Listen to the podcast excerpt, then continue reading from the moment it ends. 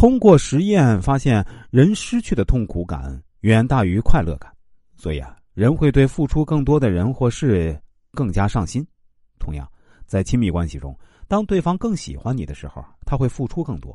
也就是说，你付出的沉默成本会更少。你的需求感越低，就越不会把对方当回事儿，因为你永远不会为失去而焦虑、担心、难过。毕竟你什么都没交过。第五，最小利益原则：兴趣越低的一方越有主动权和支配权。心理学上还有一个兴趣最小原则，可以解释这个道理，就是对感情兴趣较低的一方。掌握着更多的主动权和支配权，这是一种很有趣的心理效应。也就是说，在亲密关系中，兴趣较少的一方越容易被对方所青睐。所以啊，当对方不够喜欢我们，反而我们会对对方更感兴趣。这个原则经常应用在恋爱策略上，比如欲擒故纵，就是基于这个逻辑点。第六，差异效应，你越是与众不同，就越招人喜欢。人们会对不同的事物和人更感兴趣，比如一群活泼的男生中有一个人很安静、很酷，反倒会引起女生的注意。这就是差异效应，会被这种独有的特质、气质的人所吸引。这对于一些条件比较好的男生、女生来说更明显。很多优秀的男女从来不缺追求者，因为对自己很好、很用心的人太多了。这个时候，与众不同的特征就会引起注意。所以在追求异性的过程中，要充分利用这种效果，让自己尽可能的与众不同。第七，心理学上的边际效用递减。你对对方越好，就越不会被珍惜。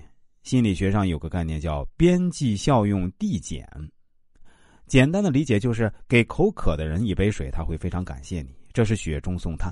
但是喝了之后，他对水的渴望逐渐减少。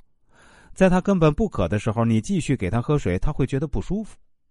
有时候对你特别好的人，就是送水的人，如果他对你的好感超过了限度，他就变成了舔狗。这种跪舔会让你厌烦、麻木、反感。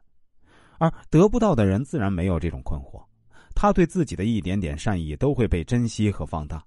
生活是苦的，哪怕一点点甜也够了。感情也是一样。越不容易得到，你就越会珍惜。第八，逆反效应。越得不到越想要，是指受众的心理倾向。由于某些原有立场的影响，而和传播者的传播意图相违背的一种心理效应。越是得不到，越是拒绝，越是想要，这是刺激逆反心理。越是被拒绝，越觉得对方是对的人，是我想要的人。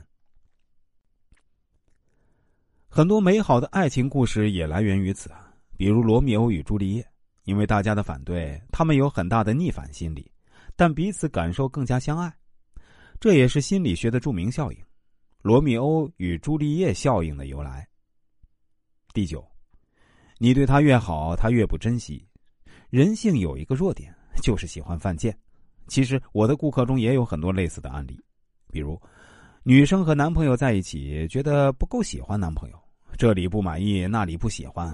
但是男生分手后啊，女生觉得男生对自己很好，开始觉得自己离不开男生。当然，这与性别无关，反之亦然。相信很多人都会有类似的复合挽回的经历。当你想复合的时候，你可能收获的是不屑和轻视；当你有一天放手了，对方反而可能来联系你。人性如此，越得不到越想得到。